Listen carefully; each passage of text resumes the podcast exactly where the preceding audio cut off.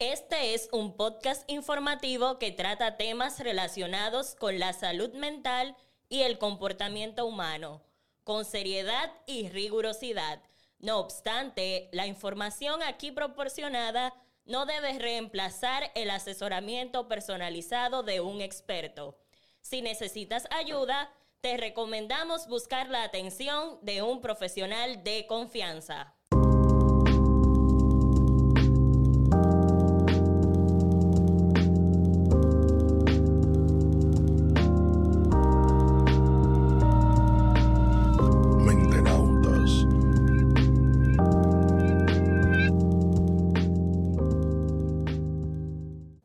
Bienvenidos a este espacio en el cual exploramos la mente así como un cosmonauta explora el universo. Esto es Mentenautas. Recuerden que pueden buscarnos en las plataformas digitales de preferencia, ya sea Spotify, Apple Podcast, Google Podcast, YouTube. Nos pueden buscar como Mentenautas Podcast. También nos pueden seguir en Instagram o en TikTok para buscar interacción con nosotros, recomendarnos algún tema, ver extractos de los, de los episodios y contenido adicional también. Eh, como les dije, Mentenautas Podcast. Eh, hoy tenemos una cara nueva dentro de, dentro de, de este espacio. Y hoy tenemos a la psicóloga clínica y sexóloga, ¿verdad? Sí, Cintia Peña. O sea, se puede presentar. Eh, como acaba de decir el compañero, mi nombre es Cintia Peña. Yo soy psicóloga clínica y de la salud y sexóloga y actualmente trabajo como analista de proyectos y programas de salud mental. Interesante.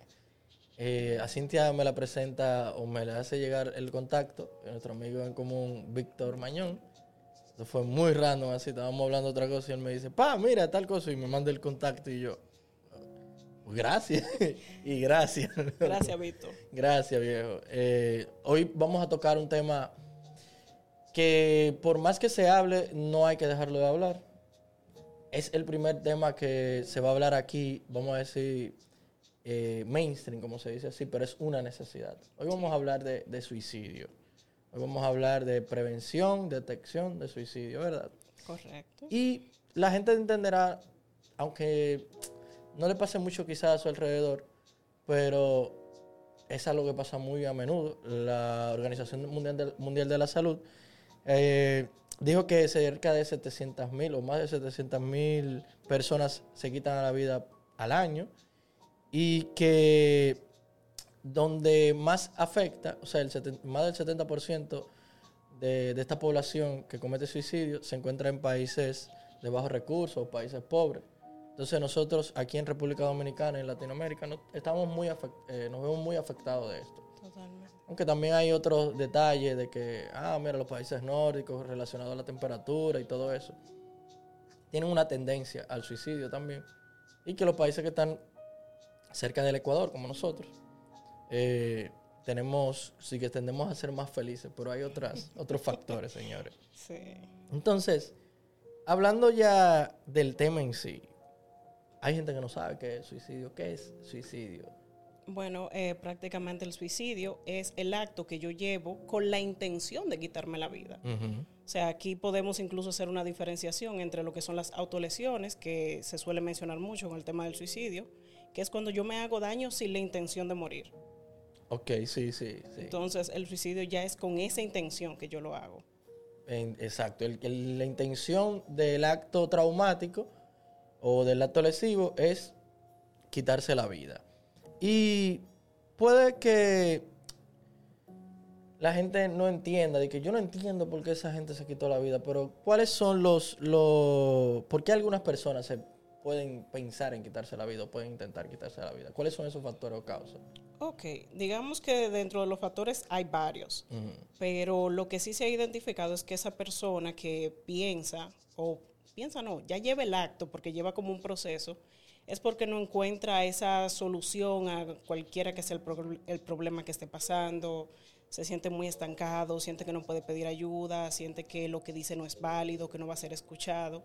Y claro, utiliza este recurso como solución a lo que sea que esté sufriendo. A veces buscan, es como si fuera una respuesta a, a una, a una problemática que tienen.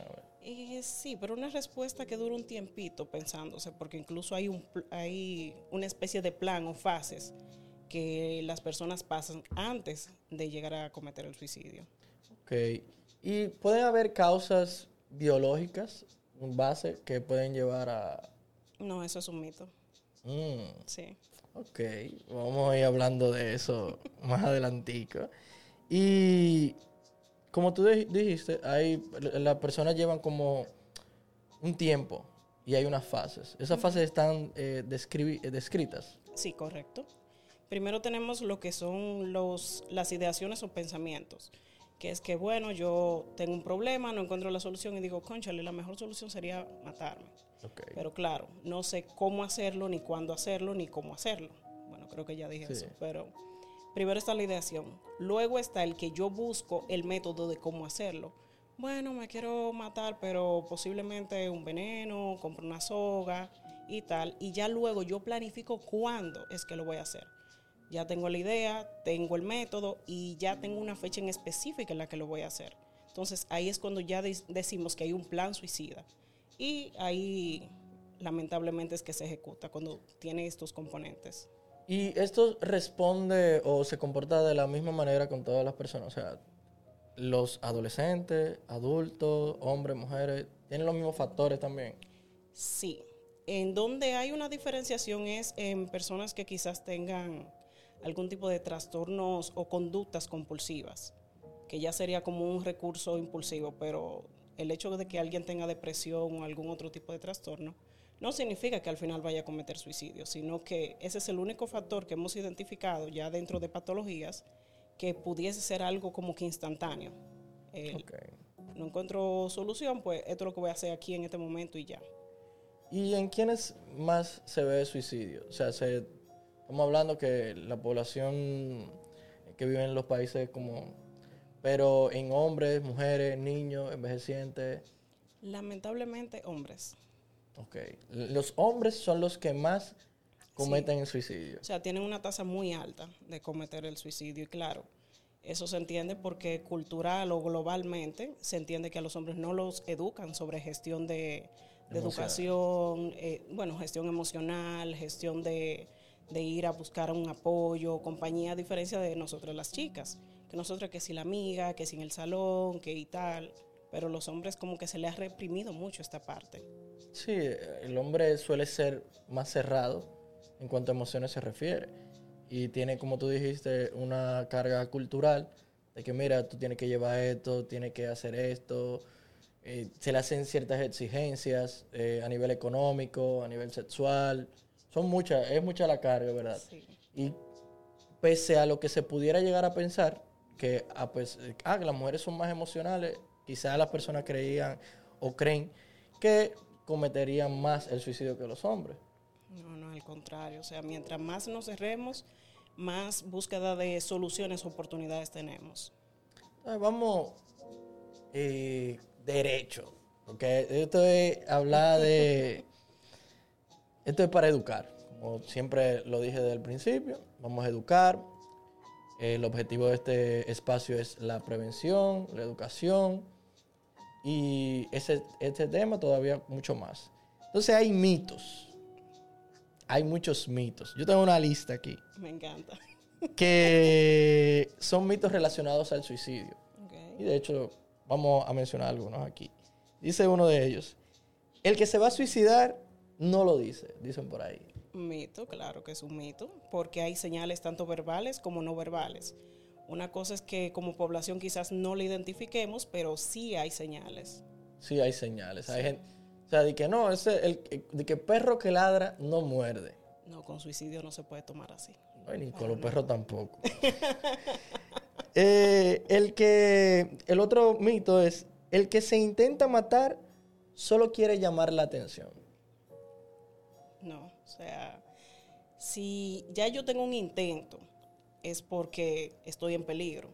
O sea, no encuentro solución. Si tú me salvas de ese intento, a pesar de yo voy a querer hacerlo de nuevo. Sí, hay gente Porque que ese dice- es mi propósito. Hay gente que ha visto personas de que, ah, mira, eh, esa persona lo agarraron, dije que se quería tirar en el puente, pero mejor se hubiese tirado ya. Si se quería matar, se hubiese tirado ya. O si se quería matar, agarraba y, y- y se clavaba un cuchillo. O se... Entonces, no, no, todo, no todo el mundo funciona igual, no todo el mundo piensa igual. Y si esa persona tiene un problema que lo está llevando a cometer este tipo de acciones, es que tampoco tiene los pensamientos muy claros, que digamos. Entonces, la lógica, partiendo desde fuera, es muy bonito decir las cosas antes que vivirlas. Otro mito. Eh, todo el que se suicida era porque estaba depresivo o es un enfermo mental. Es lo que te comenté anteriormente. O sea, el hecho de que una persona quizás tenga depresión no significa que tenga un plan suicida. No, no, O obligatoriamente. que una persona, eh, digamos, sin patologías no tenga ideaciones o intenciones de suicidarse. O sea, no hay que llegar a un diagnóstico de un trastorno para uno decir, ah, mira, por este trastorno esta persona va a cometer suicidio. No. Ocurre en todas las áreas, edades. Eso no, no tiene que ver. Hay, hay gente que también confunde ciertos trastornos o ciertas etapas de la vida que está sucediendo, a lo mejor una tristeza o algo. Dice, mira, yo tengo intenciones de que ya no tengo más ganas de nada y eso. Yo conocí un caso, yo vi a alguien decirle a otra persona, no, loco, tú, tú no estás depresivo, tú no te quieres matar. Eso, eso es mentira. Y eso es parte de, de, ese- de esos estigmas, de esos mitos culturales que tenemos relacionados a este tipo de temas de la falta de, de educación. la falta tema. de educación. Aquí y en muchos países de Latinoamérica, la educación en salud general. Y siempre recordar que salud mental también es salud, mucho más todavía. Y que es un derecho. Es un derecho, sobre todo. Aquí todavía tenemos eh, el tabú de, de ir a un psiquiatra. Hay gente que tiene un problema de sueño y le toca ir a un psiquiatra. No es que usted está, como dicen por ahí, loco. Eso es mentira. Si usted necesita ir, usted va y ya y soluciona su problema y feliz de la vida. Lo mismo que un psicólogo, un psicoterapeuta. Usted puede ir, sea abierto. A mí siempre me gusta comentarle a la gente como que, eh, mírame, yo te doy miedo. No, nosotros no comemos gente. El que la está no viendo. comemos gente. Exacto. Otro punto mitológico, vamos a decirlo así. El suicidio se hereda. Eso es falso. Falso. Eso es falso. Hay conductas que pueden ser aprendidas desde la infancia, pero eso no significa tampoco que quizás que porque uno o dos familiares míos eh, se hayan suicidado yo vaya a hacerlo. Claro, ante, ante, este contexto que te estoy comunicando hay que estar pendiente, pero eso no significa que tenga un plan o intención de Sí, hacerlo. porque sucede eh, que tú, si tú estás en un entorno en el que esto a lo mejor sea una práctica, concho, algo se te puede pegar. Pero no es algo que haya una carga genética. No como por ejemplo la depresión, que hay estudios que revelan que hay cierta carga genética. Y como dijimos anteriormente, porque usted esté depresivo no quiere decir que usted se vaya a suicidar. Y no necesariamente debe de haber una depresión o un trastorno base para usted querer suicidarse. Entonces, quinto punto. Si se habla de suicidio con una persona que lo esté pensando, entonces se le incita. Al contrario, esa persona tiene más probabilidades de abrirse al escuchar que una persona le habla del tema. Yo lo que creo es que depende de cómo se hable del tema. Porque hay un efecto que sucede, por ejemplo, en, en Japón, con relación al bosque de los suicidios. Este bosque tiene un, este nombre por lo mismo. Las personas van a, a suicidarse allí. Y la mayoría que se van a suicidar son jóvenes. En Japón, por cultura, hay una, una exigencia muy grande Una carga muy alta. una carga, especialmente académica y en lo laboral, en el crecimiento, todo eso. Eso es por cultura de los siglos de los siglos, de la cultura en China, en Asia, en, en Japón, todo, en casi la mayoría de la, de la cultura asiática. Y eh, si tú no logras ciertas métricas, ya tú eres un, un ser que no sirve. Entonces, eh, la tasa de suicidio en Japón es muy elevada, es muy elevada, es muy elevada, sí. Entonces hay un efecto que se llama efecto imitación o efecto contagio. Que puede darse el caso de que, concho, yo estoy pasando por pensamientos eh, suicidio- suicidas, como tú habías comentado anteriormente, yo estoy pasando, es- atravesando esas fases. Y yo me entero, yo vivo en Japón, de que un fulano de mi edad, a lo mejor vivió más o menos lo mismo que yo estaba viviendo, se suicidó. Eso puede, estamos hablando, yo lo vi en- en- en una noticia, yo dije, concho, mira, están hablando de eso, pero no me están hablando de, de cómo solucionar mi problema. Ahí podemos asumir, porque claro, no estamos presentes, que quizás esa persona sí tenía la fase 1, o sea, la ideación. Sí. Y que claro, encontró este tipo de inspiración, por así decirlo, y dijo, ok, si mi amigo lo hizo de esta manera, yo puedo hacerlo también. Exactamente. Pero no es que se le está hablando de manera positiva de que, mira, eh, vamos a buscar solución a esto, aquello. No, no. Encontró fuerza para hacerlo. Eso como el, el efecto también copycat. Se llama así en inglés. No recuerdo en español. eh, con relación a los tiroteos de Estados Unidos. En estos días no se han escuchado tiroteos. Bueno, no se ha escuchado de un evento de tiroteo. Por mi casa se escucha mucho tiroteo. Eh, no se ha escuchado de eventos de, tiro, de tiroteo en masa en Estados Unidos. A la primera, que sucede uno, viene una reacción en cadena. Y es por lo mismo. Hay un efecto en el que, ah, mira, hab- había un chamaco que estaba pensándolo, quería hacerlo y cosas. Fulano lo hizo y se ve reflejado en él. Lo hice Y lo hace. y lo hago. Entonces, no es verdad que si yo te estoy hablando de manera positiva, eso va a repercutir de manera negativa aquí. No, No, para nada. eso, ese es un mito. Sexto eh, mito común. El suicida desea morir. Bueno, esa es la intención. Esa es la intención. Ojo, esa es la intención. Ahora, si lo identificamos incluso en esa fase en donde ya tiene el plan suicida, se puede intervenir. Se puede. Hay vuelta atrás. Se puede. De lo sí. que no hay vuelta atrás es de- del resultado final. Exactamente. Entonces, Aunque espérate, espérate, déjame reflexionar algo. Con el tema de ese mito, hay algo muy curioso. O sea, el, el suicida tiene intención de morir. El suicida no es tanto que tenga intención de morir, no, de- de- de- el suicida desea morir. desea morir. No es tanto que tenga el deseo de morir. Es que tiene deseo de salir del problema, problema. que tiene. Del problema, más que de la muerte. Ahí me, ahí me retracto, sí. Sí, Entonces, como no encuentra esos recursos y esas soluciones, esa es su última vía. su respuesta. Sí, sí, sí. Sí. El que se suicida es un hay mucha gente que dice es un valiente, hay otros que dicen es un cobarde. Dependiendo de la cultura, claro. Sí. ¿Y qué Pero- tú piensas? Bueno, el que se suicida no le puedo llamar ni valiente ni, Ni valiente cobarde. ni cobarde. No, es una persona que necesita ayuda. Efectivamente. No, no, no se busca, no se obtiene nada con tú categorizar a esta persona de que no, es un, es un valiente, es un cobarde, ya que lo cometió el hecho. El resultado fue el Sí. mismo. Pero eh, hay mucha gente que lo dice de que porque, concho, eh, el ser humano por naturaleza, el miedo, la base del miedo es que tú desconoces lo que pueda resultar de luego de.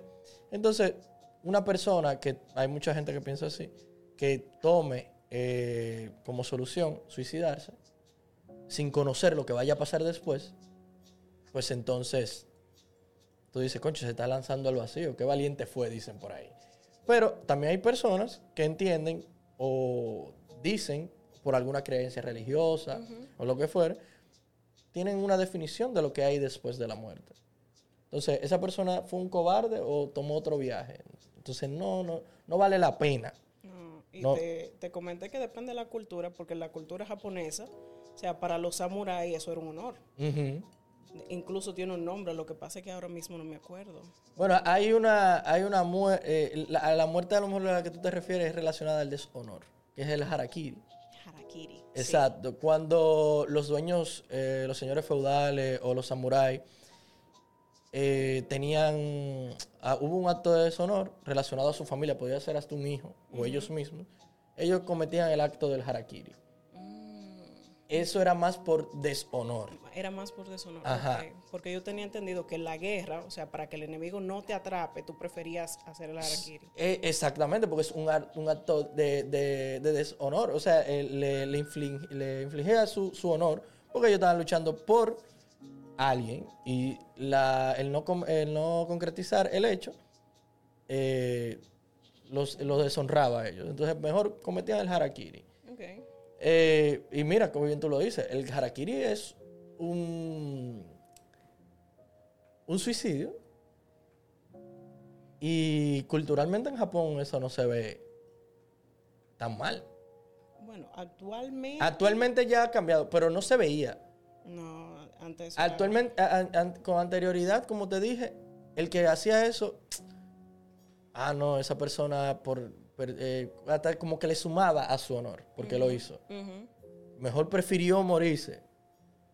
Sí. Pero, y como tú dices, depende de la cultura. En otras culturas se suicidan. Eh, hacen actos de terrorismo, Sí. suicida. Y eso lo hacen en nombre de, De una idea. de una idea, de un creo. pensamiento, de una religión. El último puntico que tenemos aquí. Eh, si retas a un suicida, no lo hará.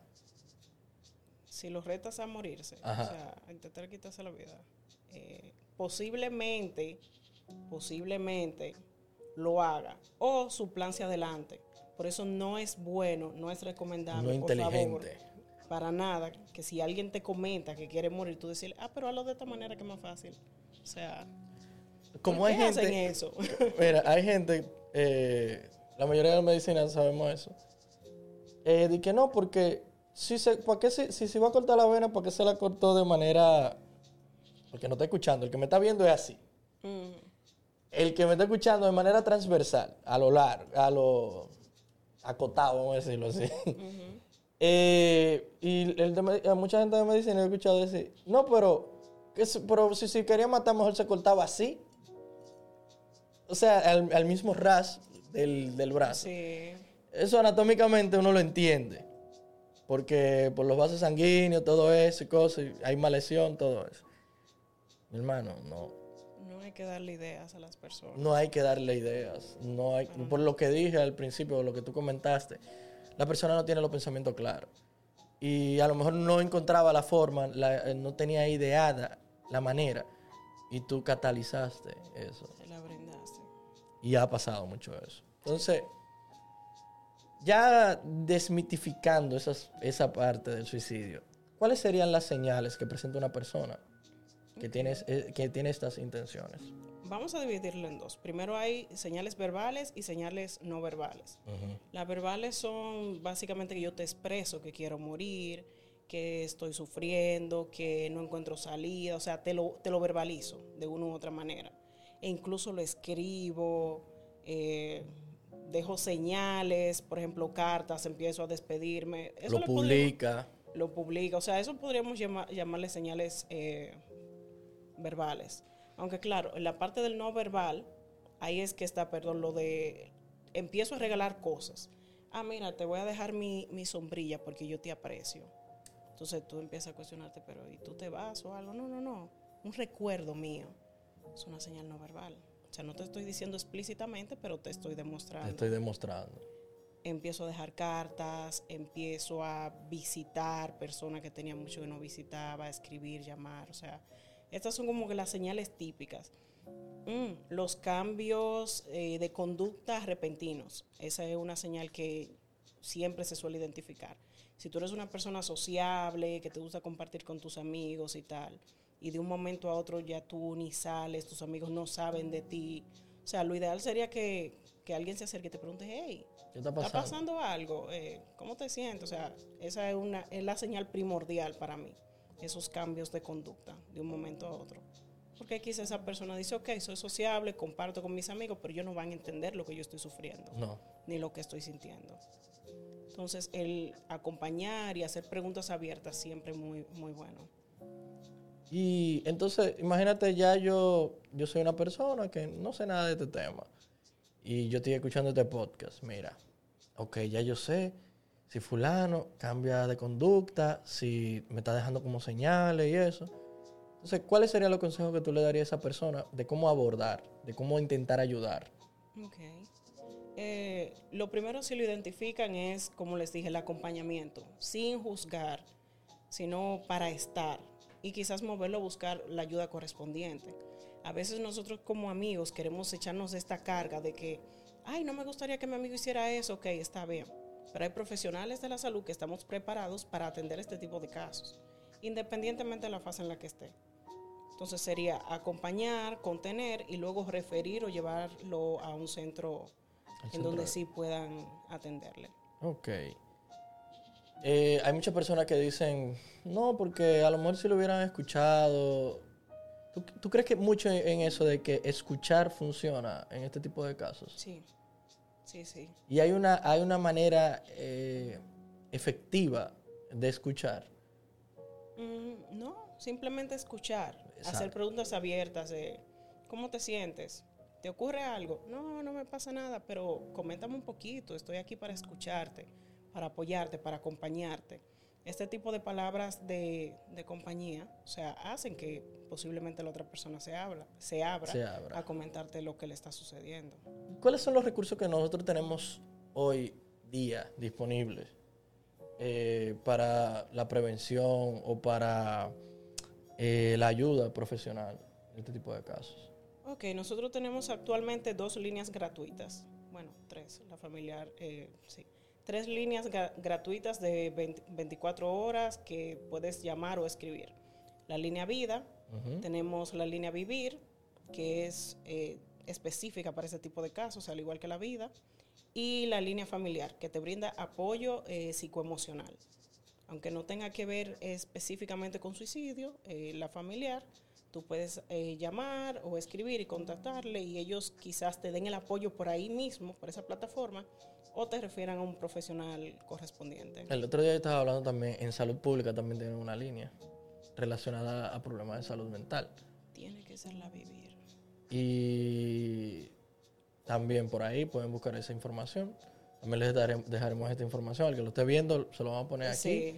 Y a quien no, también se lo vamos a dejar en algún mensaje de manera que escuchen en las plataformas que mencionamos. Hay muchas las maneras. Incluso, eh, como habíamos mencionado hace mucho, en las universidades también eh, hay ayuda.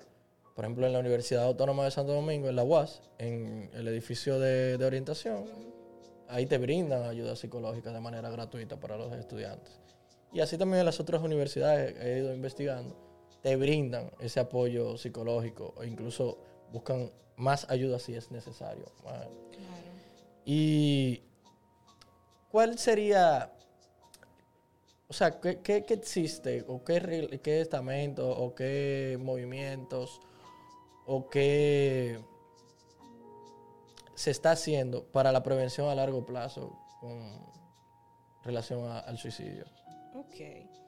Eh, por ejemplo, desde la institución en la que yo trabajo como analista de proyecto y programa de salud mental, nosotros hace unos meses hicimos un plan piloto con escuelas de Santo Domingo para crear un plan nacional de prevención del suicidio. O sea, todavía estamos trabajando esta parte con el MINER, pero o sea, esperamos que más adelante eh, ya esté el plan nacional, en, ese caso con las escuelas.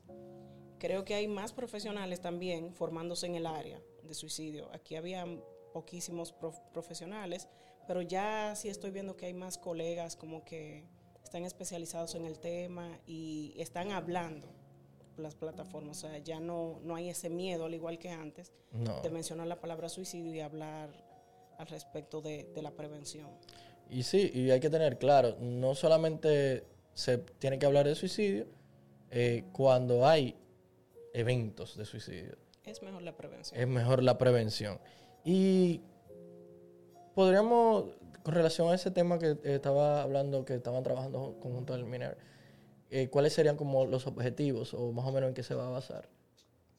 Eh, bueno, se basa en una guía que diga las pautas que el centro tiene que tomar en cuenta cuando identifiquen casos de autolesiones, eh, intentos o suicidios dentro de los planteles, ya sea de niños, niñas, adolescentes o incluso los mismos profesionales de, de las escuelas. de las O escuelas. sea, es como los pasos que tienen que dar, dónde referir y así sucesivamente. Ok. Eh, ¿Tú crees que el nivel educativo de una persona tenga que ver con relación a, a la incidencia en el suicidio? En el- No, no. no, no tiene que ver. Eso Ni el sería nivel otro, de los Ni mitos. el económico, no. O sea, Entonces, yo creo que eh, con relación a los mitos hemos desmitificado aquí el suicidio. ¿Tiene algo más que agregar relacionado? mm, no sé. ¿Qué más? Bueno, eh, estar siempre atentos. O sea, en el sentido de que se identifican más que todo eso que, que mencioné de los cambios bruscos de conducta. O sea, cuidado, estar alertas, eh, acercarse y preguntar qué le pasa. En caso de que no sepan cómo abordar y tal, eh, conectar con esas líneas que les acabo de comentar y que considero que se, se van a poner en, Sí, se va a poner lo- las que se van a poner. Siempre ir a donde el profesional correspondiente.